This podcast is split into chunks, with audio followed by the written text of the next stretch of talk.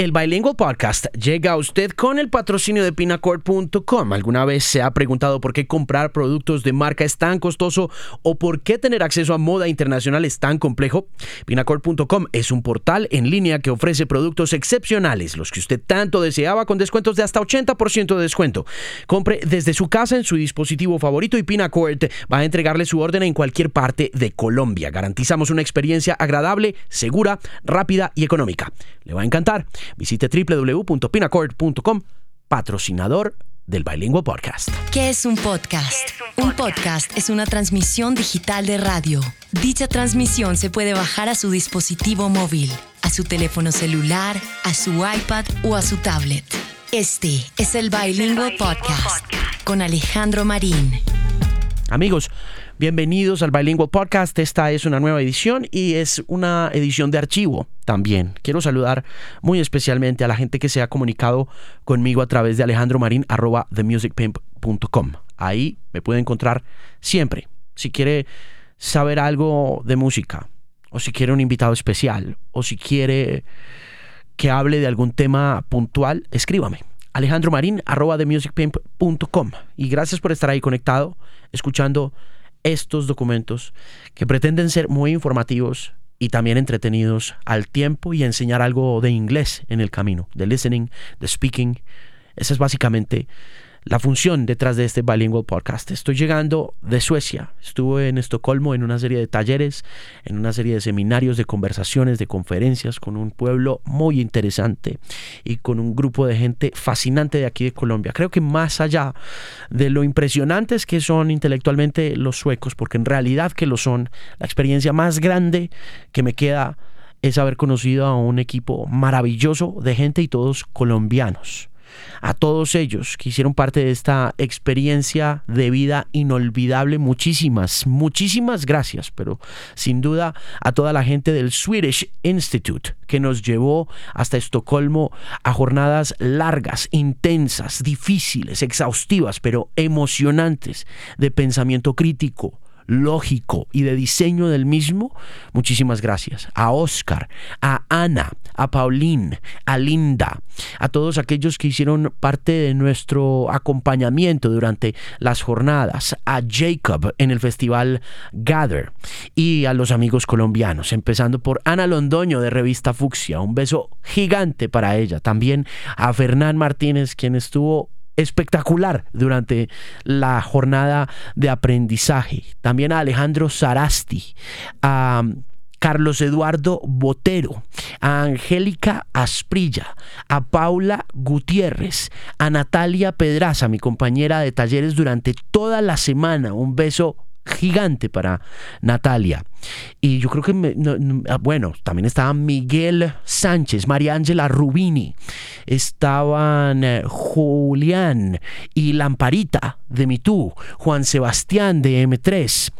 No, qué cantidad de gente con la que tuve la oportunidad de compartir. También a Luis Javier Burgos, quien se portó como un príncipe conmigo durante estas sesiones. A Juan Diego también de Orange Economy. Un abrazo gigante, sí, que la pasamos bien.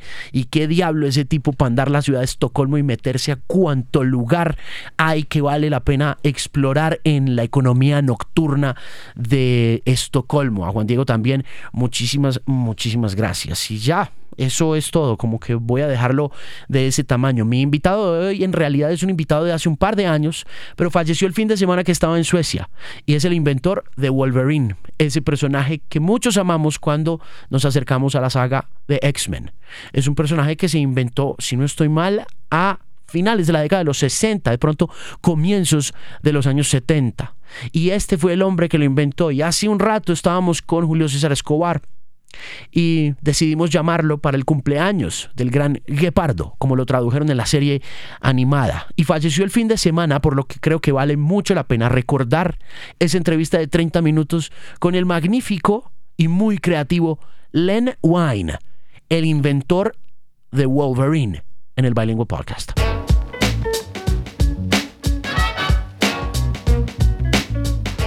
Good afternoon, Mr. Wine. How are you? I am fine, thank you. How are you? I'm doing just fine. Where are you? I'm in Los Angeles, Okay. California. How long have you lived in Los Angeles? Uh, I've been out here about 28 years. All right. And what what moved you to move to LA? Uh, all my friends moved to Los Angeles, basically. Oh, okay. But wait, but you, you when you started working in comic books, I guess you your base was New York. Yes, I, I, I was born in New York. Oh, you were born in New York City. Do you miss New York City? Sometimes I wouldn't ever want to live there again, Why not? but I do occasionally miss the city. Why not? Is it because of Uh, the weather? Yeah, exactly because of the weather. I love the city itself. I love the fact it's open 24 hours a day, which so few other cities are. But the weather is so cold in the winter and humid in the summer. And every time I go back on business trips, I find myself coming home with a cold. Yeah. Yeah, it's merciless the weather in New York, isn't it? Yes. The spring and the autumn in New York are wonderful. Yeah. But the summer and the winter, I had enough of. Yeah, I can understand that. Yeah, I was speaking to a a, a, big man in music called Bob Lefsetz who writes a letter uh, via email, and he lives in LA. And he was telling me, you know, the, the the reason why we love LA is because of the weather. And I mean, I was in LA a couple weeks ago, and it's just an amazing, benevolent weather to the people. You know. Yes, it is very much. I mean, it gets hot these days during the summer. Uh, you know, they, those who argue there is no gl- uh, global climate change are wrong. You know, our winters are getting a little cooler, our summers are getting a little hotter, but there is no humidity for the most part out here, which keeps even the hot summers comfortable. still you had to live in independently you know regardless of the weather you you had to live in a very beautiful era of uh, of comic book history and uh, you know the growth of that industry you know it was pretty much like a naive era still for humanity right Yes, I mean it. It it, it was the best of times and the worst of times, as Charles Dickens once said about being in comics. There was an adventure. It was we we were defining an industry and pretty much got to do whatever the heck we wanted to do to try out new ideas and new concepts. And now corporations own all of the companies, and there are a, a lot more rules. Hmm. what was the best and the worst of being a part of, of that history of creating that industry of comic books as we know it today Well, the best was doing exactly what you just said, getting to create all these wonderful characters and do pretty much what you wanted to do. I mean, at three different companies, I was my own editor for most of the time I was there. So I just did whatever I felt was right and had a great time doing it. The worst part was probably the finances back then. That You earned a lot less money working in the comic book business than you do now. when you sat down and wrote a story or wrote i don't know i guess the guidelines for a particular character right after you were done where did i where, where did all that go did, did did that go immediately to the drawing board and then after that it went to uh, somebody else did anyone you know you, you said you were your own editor but was there anyone else above you who would say okay well you know i like the swamp thing uh, character Oh yeah, well when I started, certainly. I mean, uh, the, I pitched the original Swamp Thing short story to Joe Orlando, the late great Joe Orlando, who was my editor on on that book at the time. So when I started out, yes, I had editors above me. Certainly at DC Comics, which was an older, much more organized and, and I won't say regimented exactly because they did let us do much of what we wanted to do, but it had a feeling of a company that had been there for many years. You know, Marvel, you always had the feeling you were making it as you went along. Let's go back to those times and let's go back first of all i'd like to ask you you know you you know which one is your favorite of the two you know children that you that you uh, that you bred? Uh, are you are you a big fan of the swamp thing better than you are the wolverine? Which one's your you know your your biggest well, well, I accomplishment? didn't just create those two characters. I oh yeah you did many others yeah. Storm and Colossus, Nightcrawler, Thunderbird, those those members of the X Men, and and uh, you know the Human Target is one of mine, and Uh, gosh, I can think of Lucius Fox. You know, in the Batman is mine. So I've done it. It's it's you know, getting asked that question is always getting. It's like getting asked, "Who's your favorite child of your Right. of all your children?" Right. It's it's, It's never hard to answer that. They all bring different things to the picture. Hmm. I mean, there's there's certainly a superheroic rage, which is interesting in Wolverine. It makes him, you know, a, a fun character to write. But on the Swamp Thing, it's you know all the emotional levels the character brings to a story. He's, it's a very emotional series, and I like writing that aspect too. So I mean, everything I do brings something different to to what I'm working on, and that's I think what's kept me interested in doing it all these years. Is there a particular reason, any particular reason at all, of why those characters you mentioned, Colossus, Nightcrawler, Storm, they were all foreign? I mean, Nightcrawler is German, Colossus is Russian, Storm, I think, is African. Besides being mutant, was there a reason why do you you decide to have them as uh, foreign? Yes, actually, there was a very. Sp- it's a very strange story. It's a there was a very specific reason. You know, the original X Men book had failed, and was now reprints of, of the stories. Somebody in Marvel's marketing department got realized that Marvel comics were selling very well internationally, especially in certain other countries.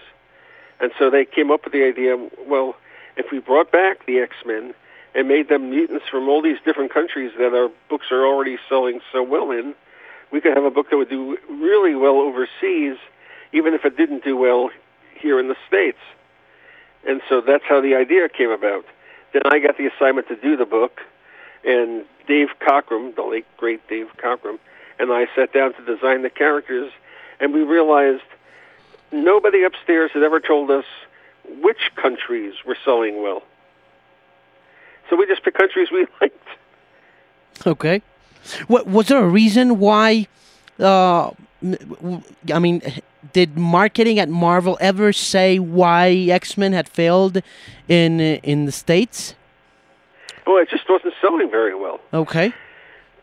which is weird when you consider towards the end of its original run, I think it was being written by Roy Thomas and, and illustrated by Neal Adams. And how much more talented can you get than those two guys? But uh, the book just wasn't selling. All right. And when you when you started working on Wolverine, where did the idea come about? the very, very rough idea of Wolverine came from Roy. Roy, I was writing another book at Marvel at the time called Brother Voodoo, and it was set in the Caribbean, and many of the characters in it had Caribbean accents because I like writing, so you can hear the person's accent when they speak. Where I can, anyway, certainly. and Roy called me in one day and said, "I I love the fact you can do these accents. I'd love to hear what you would do with a Canadian accent. All right. I have a name for a character, Wolverine, and and come give me a character who's Canadian."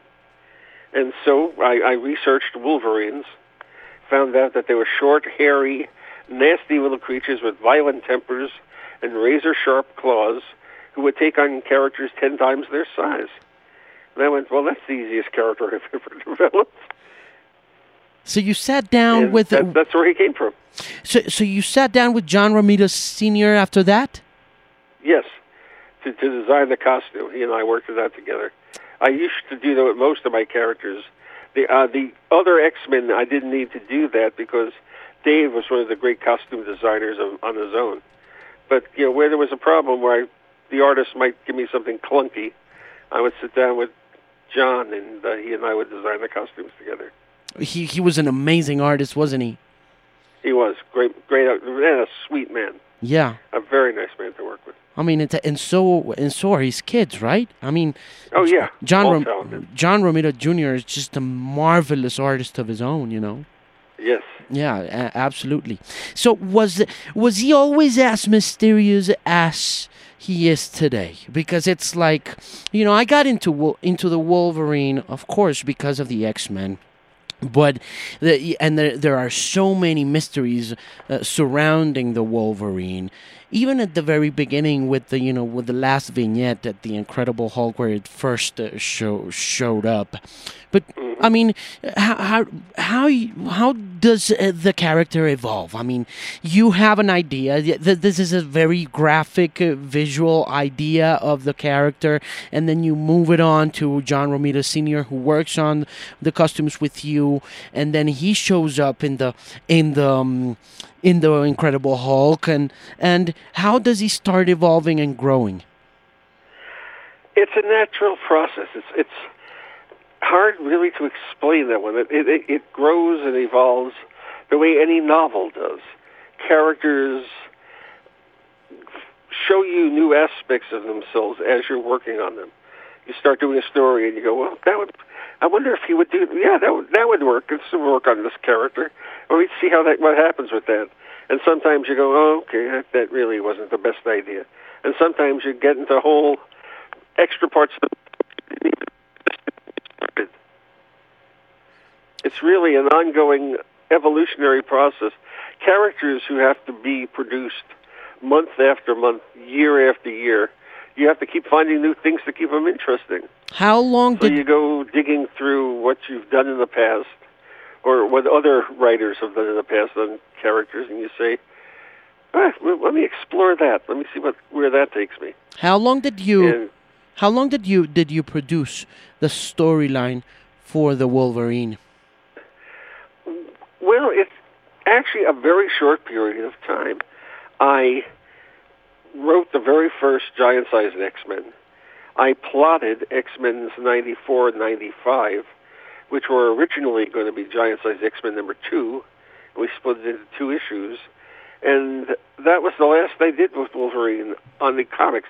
And recently, I actually have a new Wolverine story coming out in the 50th anniversary special that's coming out, I think, at least here in November. You're going to be writing it. But then, yes, Wow. I, I'm writing a new Wolverine story.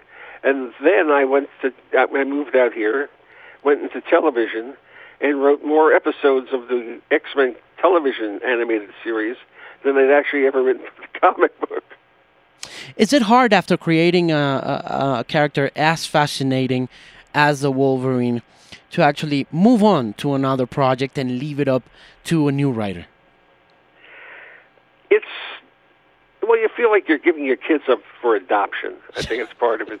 But on the other hand, people always ask me how I feel about what other writers have done with my characters over the years. Of course. And my attitude is, well, well, how does Bob Kane and Jerry Siegel and Joe Shuster and Stan and Jack feel about what I've done with their characters? I think when you work in a what's essentially a group effort, even though everyone does their own individual thing, you really can't lay claim to some. This is mine. No one can touch it. When you have touched some of the other people's characters as well. Hmm. Do you like the way the character has evolved into the movie adaptations? Oh, very well, very well. I think Hugh Jackman does an amazing job. Yeah. He's just terrific as the character. Do you get any money from creating Wolverine? I do now. Just just in the last couple of months, Marvel came to me and said, uh, Let, "Let's try to make things right," and we worked out a deal. Oh wow, So yes, now I see I see money from Wolverine. that's amazing. I mean, that's great because he's such an important part of comic book history. I mean, you should get Yes. your due. It, uh, yeah, I'm very happy. I am very happy with Marvel these days. It's why I'm writing for them again. It's why I'm doing this new X Men story and other things. I hope. Were you in? There. wa- wa- was there a time where you were when you were upset at Marvel for n- for not? I was disappointed. I my nature is such that I it takes a great deal to get me angry. I I I'm I was disappointed. You know, come on, because DC, I was doing much better. uh, You know, back end residuals, royalties, a piece of every character I ever created. You know, little villains here and there I saw money from, and. Uh, at Marvel, you know, where I the characters I had created were making a great deal more money for the owners, I was seeing nothing. But but now I am seeing stuff, and I am happy. was there a reaction? Was there an immediate reaction to uh, that uh, last scene of the Incredible Hulk uh, in terms of readership and circulation, and you know letters and stuff like that? Nothing huge. Uh, It didn't really. When I was creating Wolverine, I made him a mutant. That was my idea, just because I knew that eventually this new X Men book would be coming along, and I thought it was going to be written by a different writer. So I just created Wolverine as a mutant, so that whoever ended up with the book would have a Canadian mutant to use if they wanted to. And you know, then I ended up getting the assignment and realized I'd made my own life much easier. Hmm. Do you once you leave the, the book, once you leave the Wolverine up to other writers and other creators, do you still check up on your kid? I mean, do you continue to read what other people are uh, writing? Do, do, do you kind of know where the story is headed and say, hmm, yeah, that's kind of interesting? You know, do, I, I guess my question's got to do with, uh, do you know everything there is to know about your oh son? God, no. I, I I used to read the X books pretty religiously after I left. I followed Chris Claremont's entire 17-year run, and I almost always liked what he did. I thought a couple of stories were a little derivative. I knew where where he had taken his ideas from from other novels and things, but overall, I really liked what he did. When Chris left that book after seven uh, those books at that point, after 17 years, and a variety of writers took them over. Within six months, I had no idea what was going on anymore. Who's I, I stopped reading them about that point. I went, I don't know what's happening here. so I, I just gave up on the books. how Although about I do pick them up occasionally, depending on who's writing them.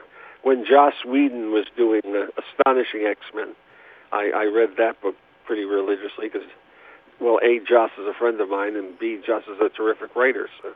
Do you remember the covers that Sam Kieth drew for the Wolverine in the 90s? Yeah, I do. You like those?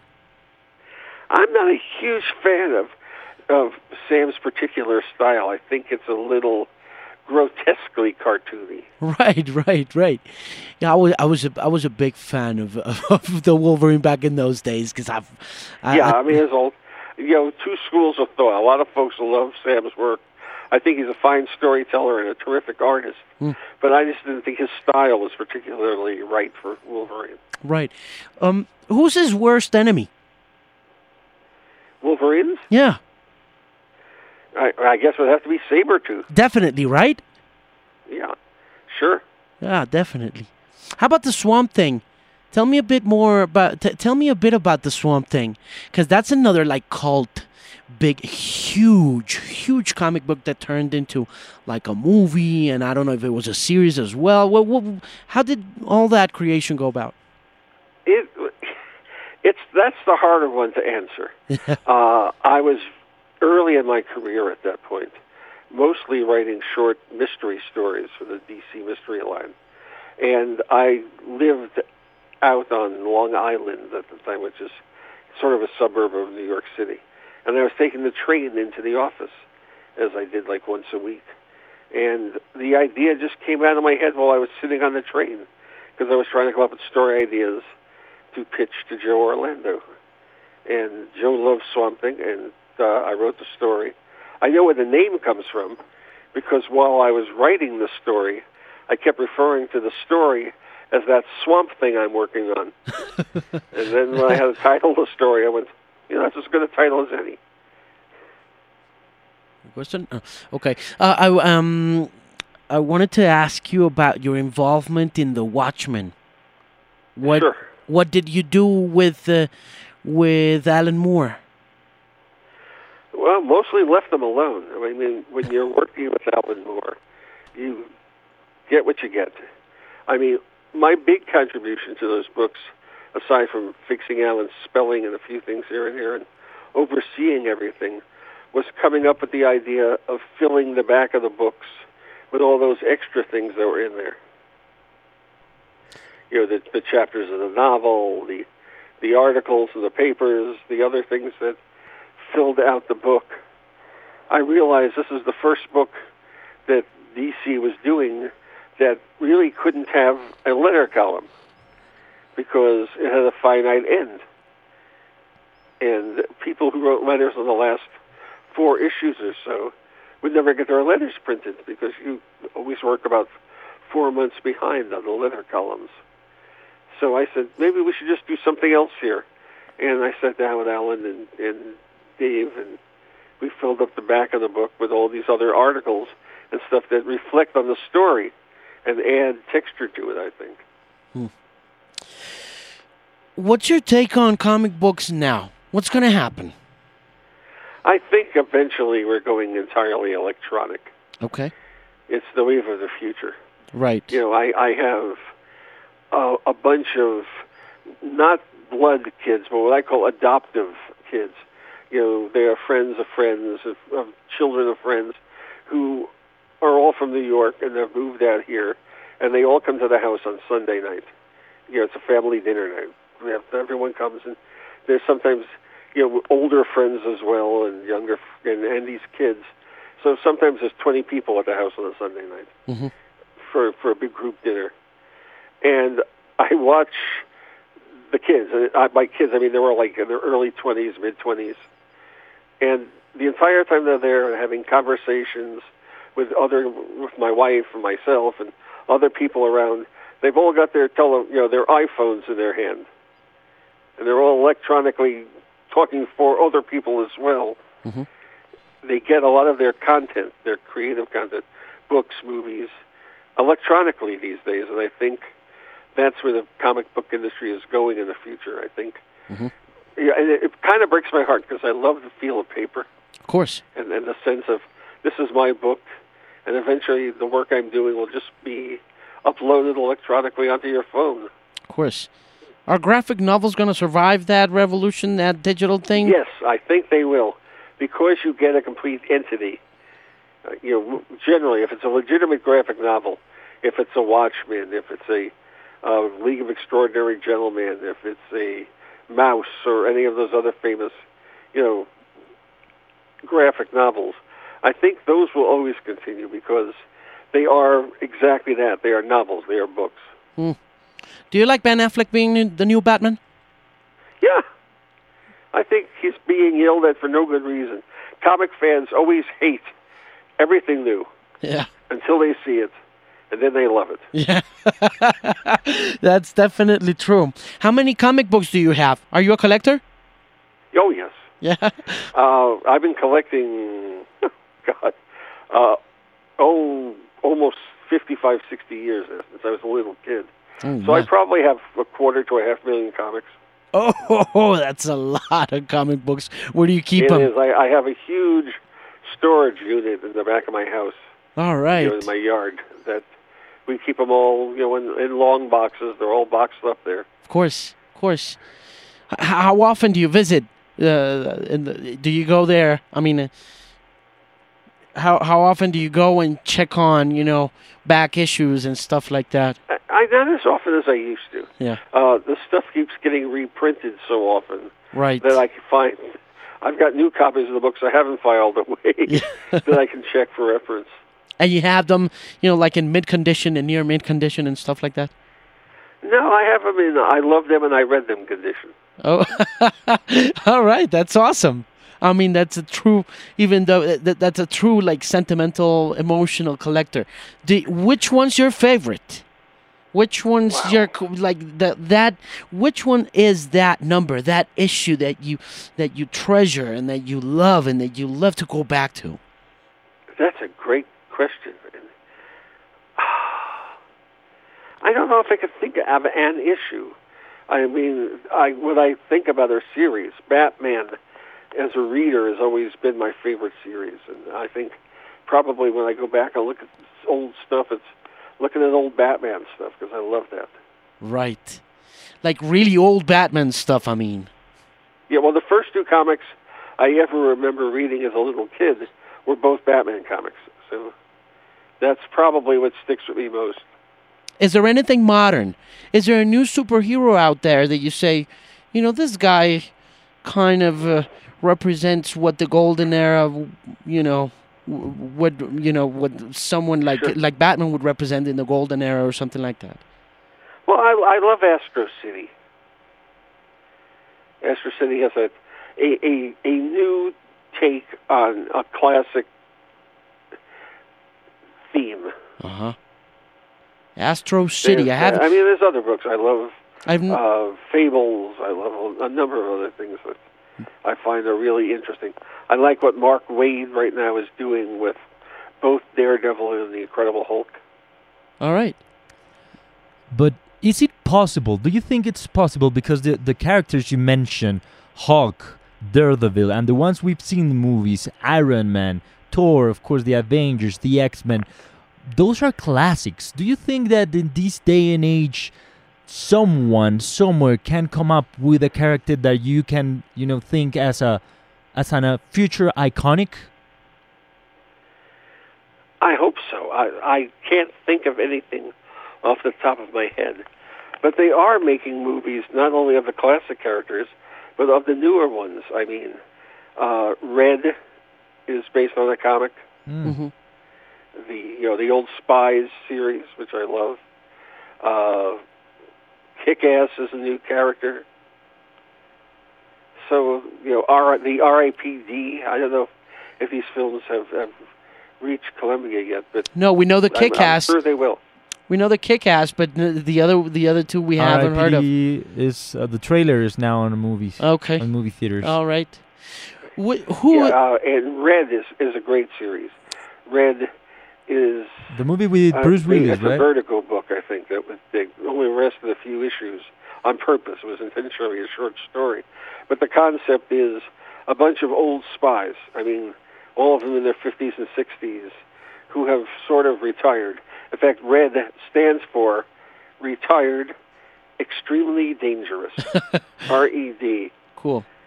Is and you know the movies are great. The movies, you know, are are Bruce Willis and John Malkovich and Helen Mirren and and all kinds of Brian Cox, all kinds of older. Oh, Morgan Freeman in the first one, uh, who just retired. They're living normal, quiet lives, and then somebody starts trying to kill them, which is a very, very bad mistake. is Jack Kirby the most influential person in comic book history? Overall, yes. Yeah. I, I mean, Jack was a friend of mine, kind of a mentor, and uh, no other right artist or, or writer, frankly, has had as much influence on the industry for as many different decades as Jack did. Every decade, Jack was involved in some new innovation to comics. I remember a letter where Frank Miller expressed his anger at the way the comic book industry had done Jack Kirby wrong back in 93, 94. Absolutely. It was it, it it's kind of disappointing to see how an industry that's, you know, made millions of dollars off the creations of people such as you and Mr. Kirby doesn't give their people, you know, their due. You know, it's kind of incredible. Well, well, over the last decade, at least, at DC Comics, Paul Levitz, who was running the, the show, worked very, very hard to fix that, to give people credit where credit was due, to give people money where money was due. I mean, there are now credits on a lot of the books that say created by, which never had that credit before. You know, you look at every issue of Aquaman, and it says Aquaman created by Paul Norris and every issue Paul Norris's estate sees a, some money Mhm. because of that. And it's true of many characters. I mean, when I created Lucius Fox, Paul came up to me and said, "Get a creator's contract." And I said, "Paul, it's a middle-aged guy in a suit. Who's going to care?" He says, "Get a contract." And I said, "Yes, sir." And I signed the contract. And the money I've made off the Batman movies, you know, because Lucius is in them, has paid for my house. Wow. Awesome. Uh, and now Marvel, as I said, has, has is has taken steps to fix the same deficit, and and I'm comfortable. I I probably don't ever have to work again if I don't want to, which is nice finally after all this. Yeah, and very well deserved. Even though even though you're just beginning to get credit for those many interesting fascinating stories, I got to tell you that you've made us happy uh, well-adjusted people in this world. That's you, a great legacy to leave. Actually, I yes. think that's terrific. We're we're very we're very happy to have you on the line and to share these uh, moments with you and to talk, you know, to someone who has inspired us so much. Thank you so much. It, this has been great fun. I've really enjoyed it. Oh, one last thing before we go, I would like to know, uh, from your point of view, what's the all-time best villain? Oh, the Joker. Well, now, oh, now see, now you've asked me. Now I've got to start thinking. The Joker and Doctor Doom. Then, of course, there's Darkseid. I like the Joker because he's sheer insanity, evil personified. He does what he does. Fact, I, there was a story I wrote not long ago. He kills a bunch of people, including his own henchmen. And Batman stops him at that point, captures him, and says, "Why did you do that? You killed your own men." He said, "Well, it was Thursday." Oh. I mean, that, oh. that's how the Joker thinks. On the other hand, there's an odd nobility to Doctor Doom. I mean, one of my all-time favorite stories is one of the old Stan Lee Jack Kirby stories where they've captured the Fantastic Four and they're holding him in his castle, and Doom's henchmen. Are you there? I just heard a beeping. Yeah, yeah, we're here. Okay, good.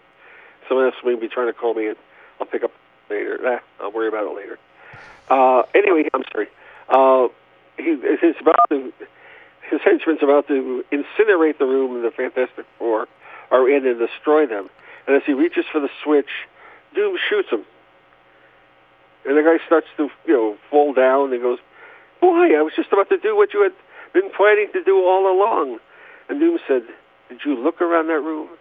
There are original Van Goghs and Rembrandts and Monets, and there's classic works of art in that room. If you incinerated that room, you would have destroyed irreplaceable art. I can kill the Fantastic Four whenever I want. oh man, that's what a great story. Quite noble. Well, those two, prob- probably the Joker and Doctor Doom are my two favorite villains. We're looking forward to reading the new story of the Wolverine in November. Thank you. I, I, I'm looking forward to seeing it. It's being drawn as we speak, so I haven't seen it yet. Awesome. Well, take good care. Thanks again for taking the time to talk to us here in Colombia, South America. We appreciate it and we're big fans. Oh, thank you so much. I had a terrific time. It was a lot of fun. All right, take care. Bye bye. Bye bye. Take care. Bye bye.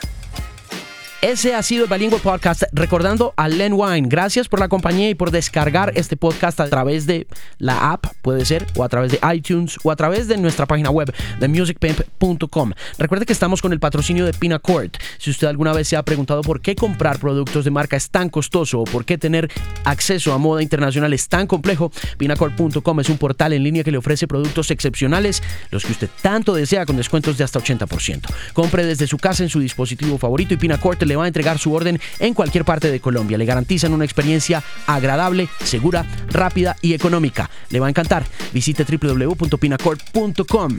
Gracias por escuchar y recuerde, si quiere comunicarse conmigo en mi correo electrónico themusicpimp.com. Una voz confiable en la música.